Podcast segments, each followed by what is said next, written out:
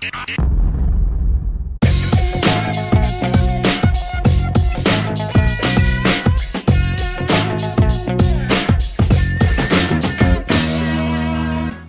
arrancamos este nuevo episodio de On Fire Club desde casa, cada uno desde su hogar, pero hablando de lo que más nos apasiona y nos gusta, el deporte y el fútbol. Y hoy tenemos un invitado especial, pero antes de presentarlo, vamos a recordarles que pueden seguirnos en nuestras redes sociales arroba TV, en Instagram y en Twitter, donde tenemos la actualidad y todo lo que los futbolistas se han inventado en este encerrón en sus casas y además pueden suscribirse a nuestro canal de YouTube, On Fire TV.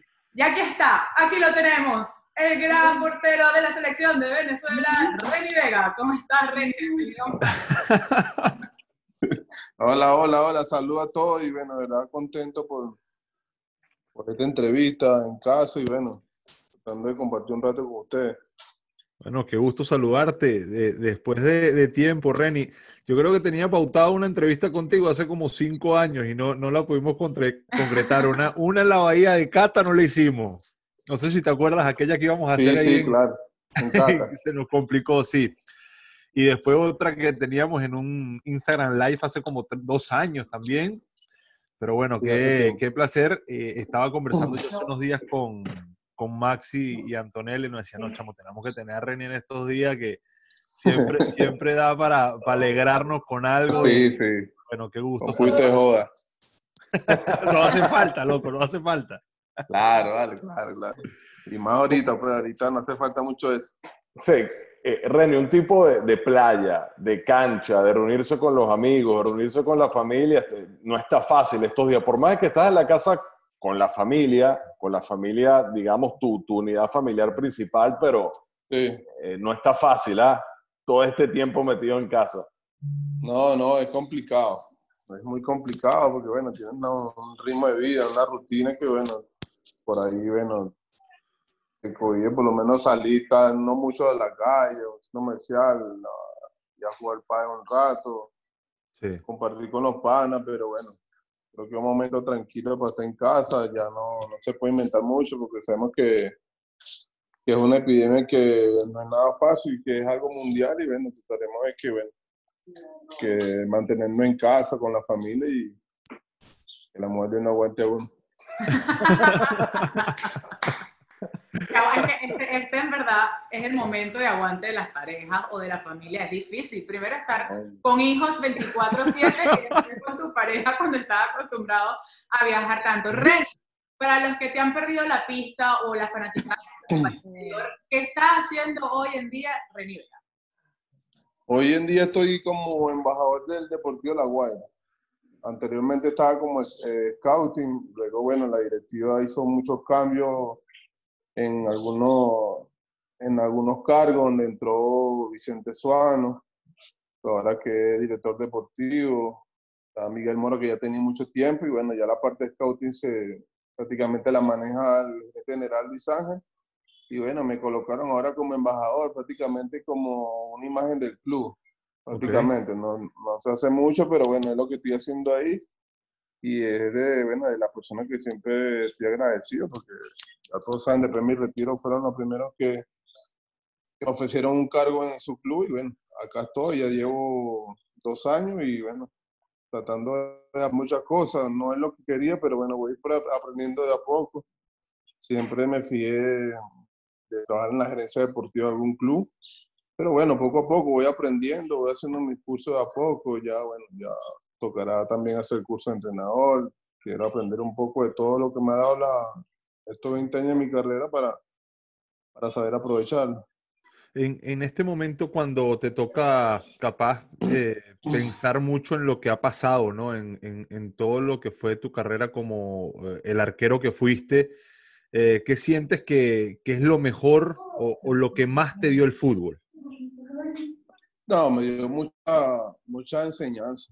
Creo que en todos los países que fui, de verdad, muchas cosas importante, más que todo en la parte humana. Creo que me lleva la parte humana de los jugadores, los dirigentes que tuve en cada club y bueno, es algo que, que lo que yo quiero aprender, enseñarle a todos los jugadores acá en Venezuela.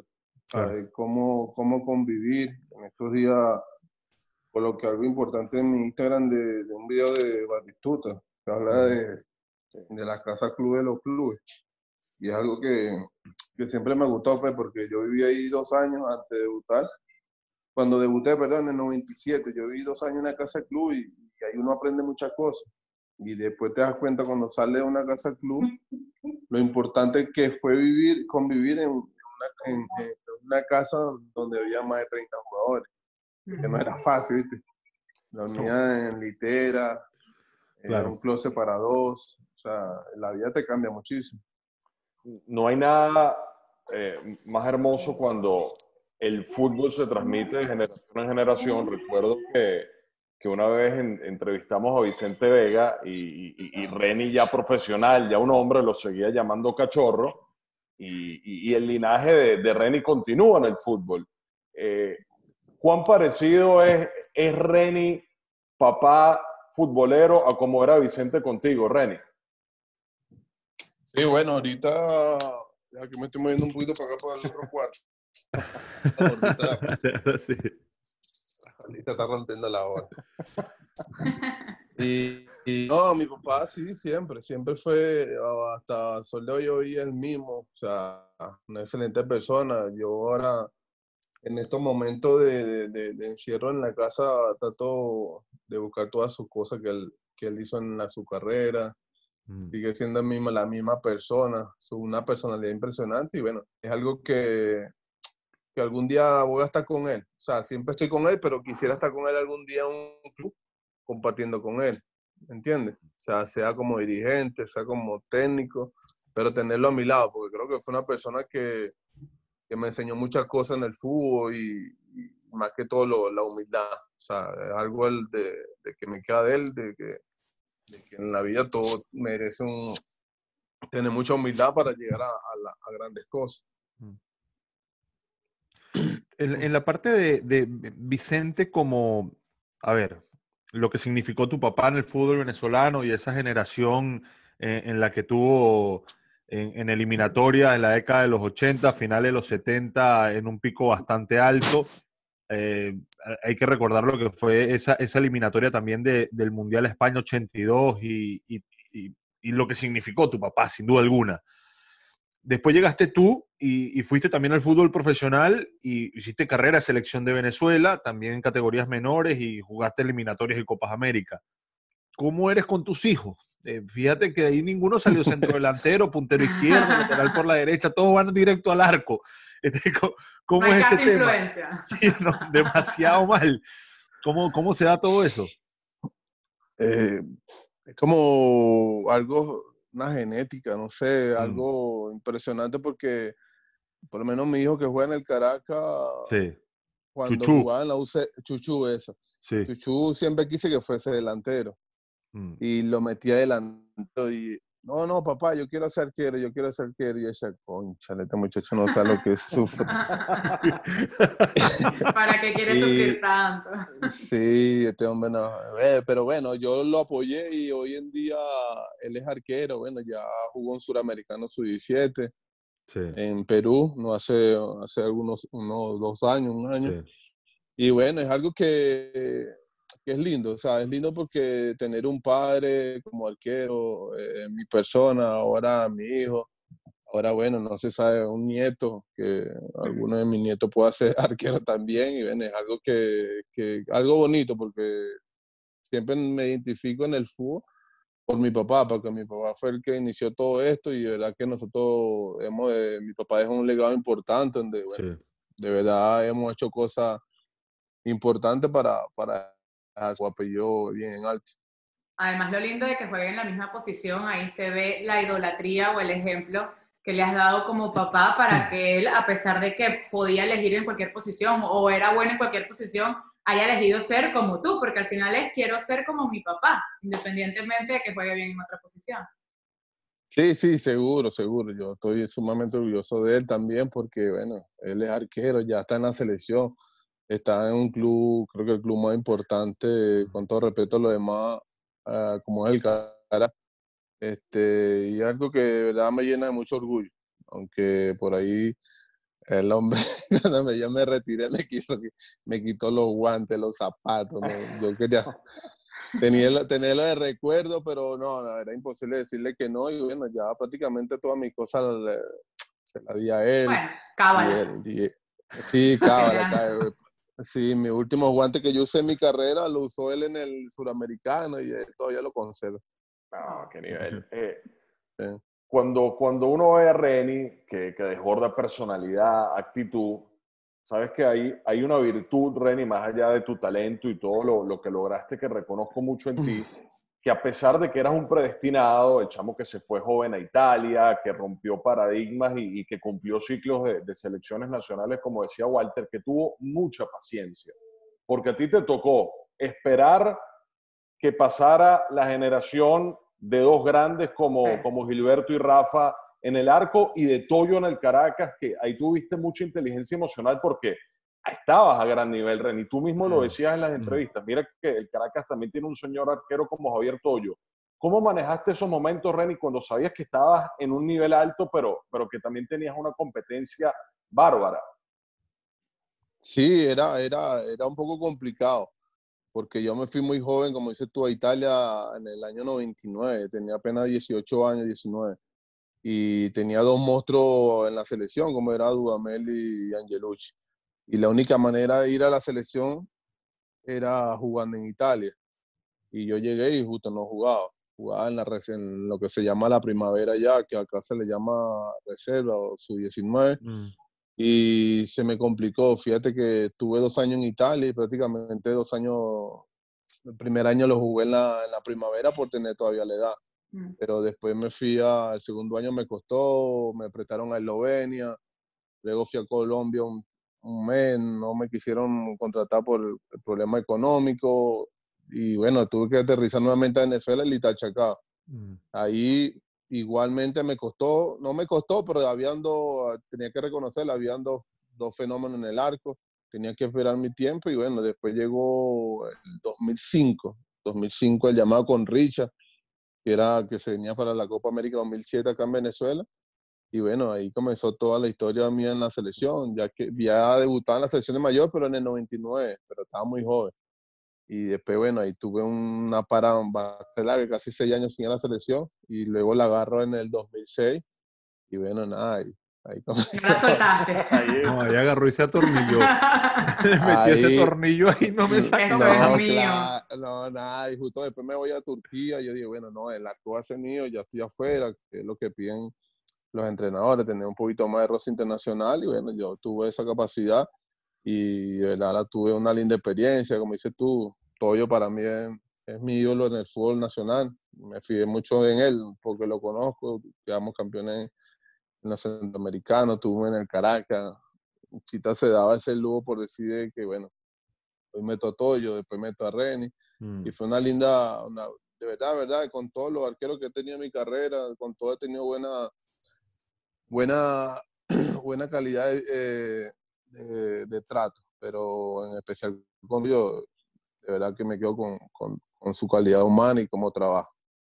Eh, Reni, en, en, los partidos de la selección nacional, en los partidos eh, oficiales de la selección nacional, ¿cuál fue el, el, que, el partido que más te llenó, el que más te hizo feliz dentro de la cancha, ya sea por, por, una, por una gran noche o tarde tuya en lo individual o por el equipo?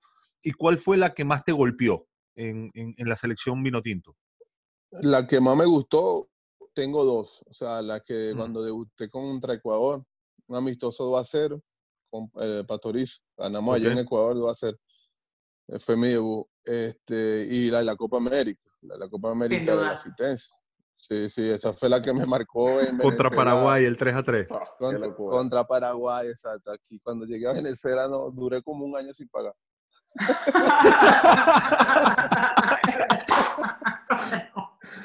Todos los es verdad, es verdad. Sí, Todos los restaurantes te... No, todo, todo. Hay que hablar claro, René, hay que hablar claro. Claro, claro, estamos... no, era impresionante. Tú tienes que llevar ese video aquí, cada que, señor, con la cuenta, pero recuerde esto. ¿Cómo, fue eso, Reni? Cuéntanos esa anécdota. Bueno, porque venía, creo que fue el mejor año de la, la mejor época de la selección, con todo respeto a las demás eh, generaciones, pero se dio algo importante con la Copa América. Después, bueno, ese 2011 fue una locura en Venezuela, o sea, donde yo iba, y aparte ya era un poco más, era reconocido, pero fui más reconocido por eso. La gente, de verdad, se, me sentía yo orgulloso porque la gente me reconocía iba a restaurantes y comía, no, no pague. Yo decía, bueno, ya, le decía, ¿cuántas fotos quieren? ¿10? No, vamos, 20, dale. Y, y, tenía... Cuando te animaste a ir al arco, ¿cómo, cómo fue eso? Eh, en ese momento cuando saliste no, 3 a 2, voy a, a, a, cabecear. No, César me llamó, César me dice, anda, anda, una cabecear. Y le dije, seguro, sí, ahí fui, corrí más que Macintosh. No, y llegué al área y justo me da esa, esa fortuna de conseguirme esa pelota ahí, esa asistencia que, que marcó mucho a nivel mundial, a nivel de Copa América, en Venezuela, y fue algo orgulloso. Además que aquí tenemos, aquí tenemos un arquero que también jugó fútbol de primera división en otra, en otra posición, no olvidemos eso, Reni, que, que te gustaba en cuando salir del arco y jugar otra posición. Sí, sí, yo hice un gol en, con Italchacao en contra Minero. sí, sí. Sí, la gente no, tengo sabe. una foto de cuando estabas con Aragua, o sea, de, con Italchacao, pero contra Aragua, me parece que era. No, no recuerdo bien, no, pero sí. No, no, era, era Aragua contra Minero. Aragua contra Minero, exactamente. Sí, pero yo, de, yo jugué en Puerto Ordaz, un partido oficial contra Italchacao Minero y entré, hice un gol de cabeza a Angelucci. Angelucci jugaba con Minero. A nadie, pues, no lo marcaste a nadie. Se lo hice al arquero de la selección. Y que por todos los años que me tuviste banqueado. Mira, sí. Eh, René, ¿qué tenía esa selección del 2011 especial? Porque bien lo decías, marcó tal vez un antes y un después en lo que es la evolución del vino tinto y también despertó algo muy diferente en la fanaticada porque vimos a una vino tinto que realmente pudo ser competitiva. Pero a nivel deportivo y a nivel de camerino, ¿qué tenía de diferente esta selección de Venezuela? No, yo creo que fue la, eh, la unión que teníamos todos, o sea, todo la preparación que hicimos. Nosotros hicimos una preparación en Dallas eh, de casi un mes, impresionante, todas las proteínas, teníamos un entrenador eh, personalizado para cada uno, el tipo de comida, cómo tenías que dormir, cómo tenías que estirar, era algo impresionante, de verdad que eso sí valió la pena por el la federación, de llevarnos hasta allá, hasta Dallas y hacernos esa preparación y, llegar a una Copa América que, bueno, todos, nos, como siempre, no nos daban como favorito, pero bueno, pudimos aprovechar nuestro trabajo, confiamos en nosotros y, y pudimos lograr un cuarto lugar en, en, en, toda la historia del fútbol venezolano. ¿Y el, y el partido que me, que me quedó esa, el partido que más te, te dolió de todo? El de Bolivia hoy porque de verdad todo el mundo se acuerda de eso y es normal. Yo, yo lo vivo yo como, como ser humano con mucha tranquilidad. Mucha gente lo toma de bullying o de burla, pero es algo normal. Yo soy un futbolista, soy un ser humano. Nadie entra a una cancha a cometer un error y de verdad ese partido me costó a mí la, salir de la selección. Fíjate que después de ese partido yo no regresé más nunca a la selección y bueno, hubo muchas confusiones, que si nosotros ganamos, recuerda que nosotros fuimos a Bolivia a buscar un empate y si mm. ganamos, muchísimo mejor. Claro. Pero bueno, lamentablemente el, el, el, en La Paz me hizo una jugada el tiempo, pues, la, como se movió la pelota y era una de mis fuertes, mi salida. O sea, yo salía, una de mis fuertes en el fútbol siempre fue la salida y lamentablemente ese partido me fue muy mal, yo me caí mucho en ese momento. Yo después estaba, yo estaba aquí en Venezuela jugando, ya está, en eso fue en el 2013 y me costó, me costó a mí arrancar, porque verdad que, que era normal, yo prendía mi teléfono, compraba los diarios y todo era Reni Vega, Reni Vega, Bolivia, después bueno. Después me costó, después me costó recuperarme como casi un año. Que regreso, me voy a la, ¿a dónde me voy? Creo que voy, a La Guaira, creo. Sí, que ganan la, Copa Venezuela, me parece. Sí. sí. sí, ahí ya me tranquilicé, ya mi mente estaba más tranquila, ya me relajé. Ya imagínate, ya tenía 35 años, ya se me acababa mi contrato en La Guaira y, y, y no iba a estar más en La Guaira. Y me da esa oportunidad de irme a Portugal. No, mira, no, Cuando me dice, ¿quiere ir a Portugal? Y dije, mira, hermano, si quiere yo voy caminando hasta el aeropuerto. y claro. Con claro, con 35 años. A Portugal, la primera división, no, caminando. Me decía, no, ponme en el, en el asiento 38 XXL, no importa. Reni, además que la, la, la posición de ustedes eh, tiene una valoración muy fuerte porque, por ejemplo, el entrenador es el que, el que generalmente paga los platos rotos de, de, de, todo un grupo y es el que tiene que dar un paso al costado porque no puede salir de un grupo completo de jugadores. El delantero tal vez erra dos, pero con que meta una se redime. Pero ustedes pueden tapar y ser figuras durante 89 minutos, pero si tienes ese mínimo desliz, mm. cambia toda la valoración no es fácil para ustedes, más que es una posición muy particular porque son ustedes en el arco. Sí, claro.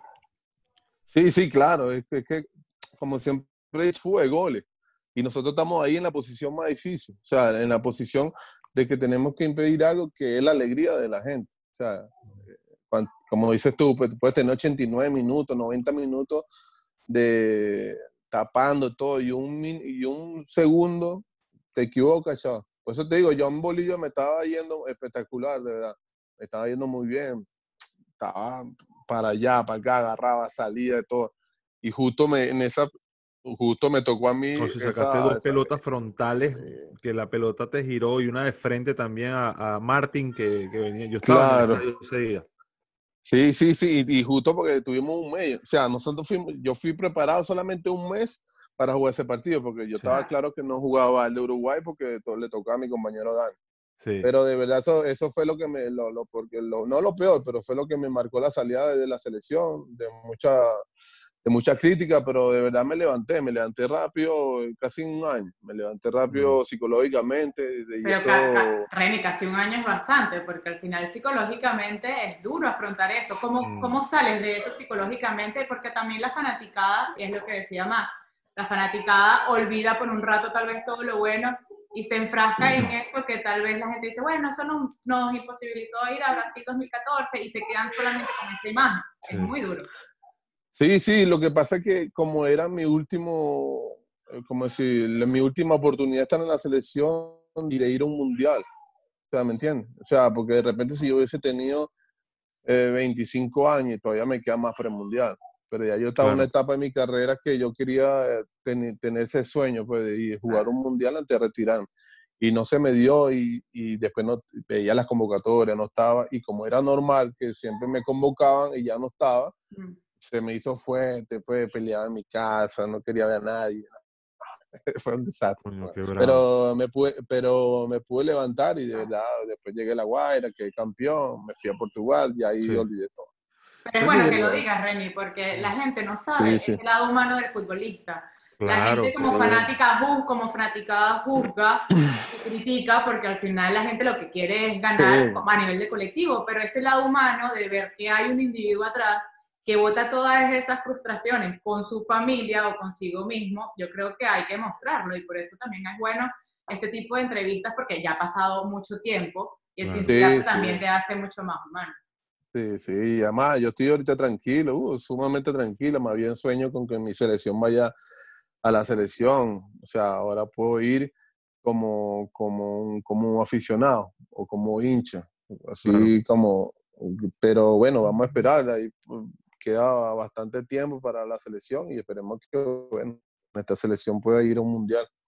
Reni, en, en la parte de, del arco hoy, y que esté un, chamo como Fariñe y, que tenga ciertas cosas de tu estilo, esa pelota que, que haces ran, la, el la pelota, el, el cómo hace el bound. Eh, el otro día te cuento esta anécdota, estaba hablando con, con Baena, con César Baena, y me decía, lo que, sí, lo que pasa es que me decía Fariñe, Fariñe eh, el ídolo es Fariñe eh, Reni y lo veía desde que era chamito, que era carajito. Entonces, claro, yo siento, el chamo empezó a imitar los movimientos. Claro, ahora el tipo hace un, tiene un gesto técnico tremendo. Te pregunto primero por él, por, por Fariñez, qué valoración le hace, y después la influencia que tiene en, el, en la actualidad hoy que el arquero tenga la obligación de jugar con los pies, que, cosa que antes no pasaba y que te hacía hacer a ti tan especial. Sí, seguro. O sea, a mí me llena de orgullo cuando él en su entrevista me toma como referencia. Mm. Que bueno, lo tuve a él en las categorías menores. No lo tuve, tuvimos, perdón, en las categorías menores del Caracas y bueno, él se fió mucho en mí. Prácticamente siempre estaba en, los partidos, en el entrenamiento.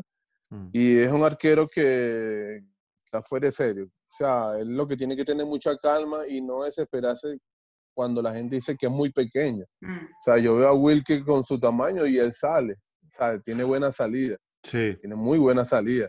Aparte que es un gato, pero lo que pasa es que cuando tú vas a Europa, llega y te ponen como una, un tubo donde tú tienes que pasar. Y si no pasas por, si te quedas trancado, pasa. Y si pasa por debajo, dice que eres pequeño. Claro, claro. No sé si me entiendes. Sí, sí, sí. Entonces, entonces es, es complicado porque a veces lo toman de esa manera o algunos dirigentes. Pero si a mí me dice, como dirigente europeo, obvio que me lo llevo, porque tienes todas las condiciones del mundo, y aparte que un chamo que es humilde, el chamo que trabaja bastante y se lo merece. Yo creo que hay que tener mucha paciencia. Todos estamos tranquilos. Yo por lo menos estoy tranquilo, estoy seguro que vaya a Europa, sumamente seguro. Hay muchos arqueros de, muy a, bajo nivel que él que, que, están en Europa y él tiene él es el número uno de su país y eso eso tiene que darle tranquilidad a él a él y a su familia porque son yo creo que una familia muy humilde tranquila y él va a tener toda la la, la fuerza posible para para aspirar a, esa, ese sueño que él quiere que es jugar en Europa y, y, lo importante no es llegar lo importante también que se mantenga para para para, para el resto de su vida no de toda su carrera. Eh, René, ya para comenzar a, cerrar, ustedes estuvieron a esto de ir a una Copa del Mundo. Obviamente el talento individual no lo es todo, porque luego el, técnico tiene que acoplar bien al grupo, tiene que motivarlo bien y tiene que sacar lo mejor de ese talento individual, pero lo que ves hoy en la selección, por tu experiencia, te da la certeza de que se puede competir al mismo nivel e incluso tener ese pasito de más. Sí, yo, yo eh, creo más en ese, en ese pasito de más porque hay, hay, hay una camada impresionante. O sea, hoy tuve todos los, los jugadores que, que, están en la selección y todos están en un nivel, un nivel en todas las mejores ligas. O sea, era de poesía Machi. sí, sí, por acá no es, tan, no es tan nombrado que la gente que no lo conoce muy bien y es un chamo que está fuera de serie. Salomón, Tomás, que es nuestro referente de la selección, Wilke. O sea, para de contar, yo creo que tenemos una camada importante. Yo creo que el técnico que llegara se tiene que sentar y, y estar tranquilo porque de verdad que, de, Dudamel dejó una camada importante que yo de verdad, yo nunca la hubiese dejado a la selección con, esta camada que tiene, ¿no? Impresionante. Ni con, cuando estábamos nosotros había, era una selección espectacular. Uf, éramos, todo era una figura, había mucho crack, pero hoy en día hay uno, cada jugadorazo en la selección que cualquier técnico que tú pongas ahí pone un esquema y, y de verdad que camina solo la selección de verdad que daría gusto traer la selección hoy en día. Reni, te, tengo que preguntar por, por César Baena, quien fuese el, preparador de porteros en, esa época de la selección nacional en la que te tocó estar eh, en el pico más alto, ¿no? Como jugador de, selección. Y, el otro día yo conversando con él, viendo lo que trabajó, cómo se planificó, eh, se empalma con una anécdota de, jerarquizar el rol del preparador de arqueros dentro de una selección de Venezuela y eso va alineado con lo que fue tu rendimiento, ¿no? Eh, te pregunto puntualmente, por él, ¿qué, te genera César Guacharaca Baena? ¿Qué, ¿Qué, fue lo que te aportó y, y, qué significa y qué significó en esa etapa de tu carrera? No, no, muchísimo, muchísimo. De verdad que siempre lo he dicho a cualquier persona o la gente del fútbol que el mejor preparador de arquero que yo he tenido en mi carrera ha sido Guacha. Baena. O sea, lo tuvo él en el Caracas, luego fuimos lo tuvo en la selección. O sea, creo que lo tuvo en la mejor época de la selección. Y es un tipo que tiene una personalidad impresionante y te habla muy claro, ¿me entiendes? Es un eh, aparte, es un tipo que cuando hay que trabajar, trabajamos. Cuando es fuera de la cancha, es fuera de la cancha. Pero cuando llegamos a la, a la hora de trabajar, olvidábamos todo, o sea, lo que era la joda de, un camerino o de un restaurante, fuera de la concentración, ¿me entiendes? Porque al final fuimos jugadores, fuimos eh, compañeros en contra. Y aparte de eso te genera un poquito más de confianza porque, bueno, no tampoco él, me llevaba cierta edad, eh, cierta edad, pero igual teníamos un respeto entre ambos. Y él me generó mucha confianza. Cuando yo no estaba en la selección, un tiempo que yo estuve sin ir a la selección porque no jugaba en Colo Colo, él fue a Colo Colo. Él se quedó en mi casa. Mm. Iba a ver los entrenos donde estaban en el club. O sea, fueron cosas, yo con compartimos muy eh, eh, muchas cosas importantes, perdón, y de verdad que voy a estar muy agradecido con él, le tengo mucho aprecio, sé que es un tipo trabajador, y si a mí me que, me recomendara hombre para el arquero, seguramente hoy el número uno es Watch, o sea, mm. ojalá que él pueda, eh, si en la selección, hoy en la selección, lo llama, de verdad que me sentiría súper orgulloso porque Peseiro, escucha a Reni, Peseiro. no, Peseiro no entiende español, yo creo. Pero no, no, no, con, con, todo respeto de su cuerpo técnico de Peseiro, pero bueno, tendrá su pobre arquero, pero bueno, si algún momento se equivocan, ahí está. Acá yo tengo el número de Guache, pero pasa que lo ha cambiado. no. y, y tú no tienes también que ir ahí, ¿no? ¿Ah? Tienes que ir también a la selección ahí con los arqueros en algún momento, si se da. Mira, yo nunca me preparé, nunca, no, voy a decir que nunca me gustó, pero nunca prefiero, me gustaría estar en la selección, pero en su debido momento. O sea, el cuerpo técnico está la selección. Yo quedé con esa espinita todavía la selección de no haberme retirado como es. O sea, la, la federación nunca me hizo un retiro como en la selección. Como mucho, Reni, ¿por, qué piensas que pasó eso, Reni? Porque vemos el caso de Juan, que también Porque fue muy nombrado en la federación falta fútbol. En la federación falta mucho fútbol. Y es una cosa que todos los futbolistas que pasamos por la selección de nuestro país siempre decíamos un partido de despedida, como lo han tenido otros arqueros. Y eso yo lo aplaudo, lo aplaudo y siempre lo aplaudiré, aplaudiré perdón, a los que lo hicieron. Yo no tuve la oportunidad de hacerlo, porque cuando no la cosa que sucede, si me dicen ahorita, le voy a decir que no, porque ya, ya pasó mucho tiempo. Claro. Pero así me, me, gusta, yo, ya que me retiré, me, me va a encantar que Wilke se retire en la, una despedida de Wilke, una despedida de Rafa Roma, una despedida de Daniel Hernández, una despedida de Balín Baroja, de esos arqueros que están ahorita, Graterón, que son los arqueros que están ahorita en su momento, porque han ido a la selección y han dado algo importante a la selección hasta ahora, pueden dar mucho más, pero nosotros lo que tuvimos en ese momento, nunca tuve esa oportunidad. Ay, que se lo merecen, Reni. Eh, Totalmente merecido una despedida como, como tenía que ser, por valor, por agradecimiento y por compartir ese último momento también con parte de la fanaticada. Por eso, que, por eso que digo que en la federación falta fútbol, pero poco a poco, ojalá que, bueno, que todo cambie y sea para el bien del fútbol venezolano. Reni, me quedo con esa frase de en la federación falta fútbol. Tú vienes de la época donde entrenadores y jugadores hicieron milagros, porque eso fue lo que hicieron para lograr los resultados que lograron. 2020, a nivel federativo y a nivel dirigencial, ¿sientes que se ha dado un progreso en comparación al fútbol que tú viviste? ¿O, o todavía nos falta mucha cancha para poder brindarle más herramientas a entrenadores y jugadores de de poder competir cada vez a más alto nivel. Sí, bueno, si te pones a ver, ha cambiado un poco, un poco, no mucho. O sea, a nivel de categorías menores, creo que sí, por todo lo que hizo la sub-20 en el Mundial. Pero todavía falta, todavía falta muchísimo, falta muchísimo, porque hoy en día lo que pasa es que vivimos en un país donde todo es mezclado con, con política y yo soy de lo que no, no, comparto eso, porque nosotros es fútbol, cada quien tiene un rol, zapatero a su zapato, claro. y nosotros cumplimos nuestro rol. Si un día como nos llama, hay que ir para la, la, la porque invitó, bueno, hay que ir porque la invitaron, pero vamos a dedicarnos más que todo al fútbol, pero hoy en día todo esto es un poco complicado lo que estamos acá en Venezuela, no es fácil, porque a veces hablar de más te complica y...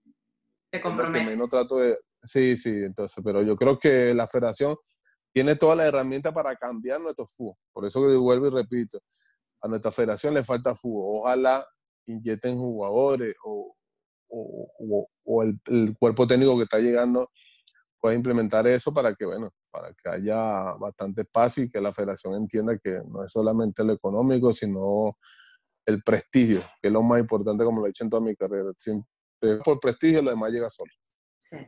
Para cerrar, Reni, lo hicimos ayer esta dinámica con, con, con Rey también. ¿Cuál sería tu 11 si hoy tendrías que elegir tú y 10 más? Tú tienes que armar tu equipo, tú y 10 más. Okay. ¿A quiénes colocas? De los que están jugando eh, ahorita y de los que jugaron contigo y ya. Claro, claro. Eh, pongo a Vicarrondo y a Rey. Ok. A Robertico y a Gabriel, a, ¿cómo se llama? A Gao, a Sichero. Ok. Lateral izquierdo. Pongo a Tomás y a Edgar Jiménez. Pongo Juan, el Lobo, Salomón y Stalin. ¿Qué, qué pasa? lo tenía claro, ni lo pensó. me sacaron del cuarto. Se emocionó. ¿Qué, qué, pasó? Jueguense un partidito de fútbol cuando no. puedan, René. Oye, no, pongo de suplente, otra cosa, René. Pongo de suplente a Baena. René, muchísimas gracias, hermano. No vale, gracias a ustedes. ¿Cuándo, ¿Desde cuándo no vas para Cata? ¿De cuándo no vas para Cata? No, mira, no, me tienen, estoy, estoy muerto, ¿viste? Estoy muerto, pero... No me digas eso, me pongo sí, No, le leíste la llaga, Walter. Chamo, no, vale, verdad. Tenemos ¿Ah? esa pendiente allá en la casa del playón, loco. Tenemos esa claro, ahí pendiente. Claro, claro, vale. Y están invitados cuando quieran, de verdad. Orgulloso de ustedes que están haciendo ese lindo, ese bonito papel allá afuera en nuestro país, ¿verdad? Siempre dándole ese mensaje a la gente, a nuestros venezolanos, para que la gente vaya conociendo un poquito más los, eh, los jugadores. Y eso es importante. Y ojalá que, bueno, primero darle gracias, pedirle a Dios que se mejore todo para que bueno, vuelva la alegría del fútbol y vuelvan a esa eliminatoria para, para reencontrarnos con todos ustedes y los demás colegas y bueno, los demás exjugadores que estamos ya retirados y bueno, conseguirnos con una nueva alegría en este, en este rumbo a la, al Mundial. Claro que Listo. sí. Muchísimas gracias, Reni, compartiendo con nosotros en On Fire Club. Cata Roque Más Cordaro y esta señorita Antonella González. Recuerden suscribirse a nuestro canal On Fire Club y seguirnos en nuestras redes sociales arroba On TV. Bye bye.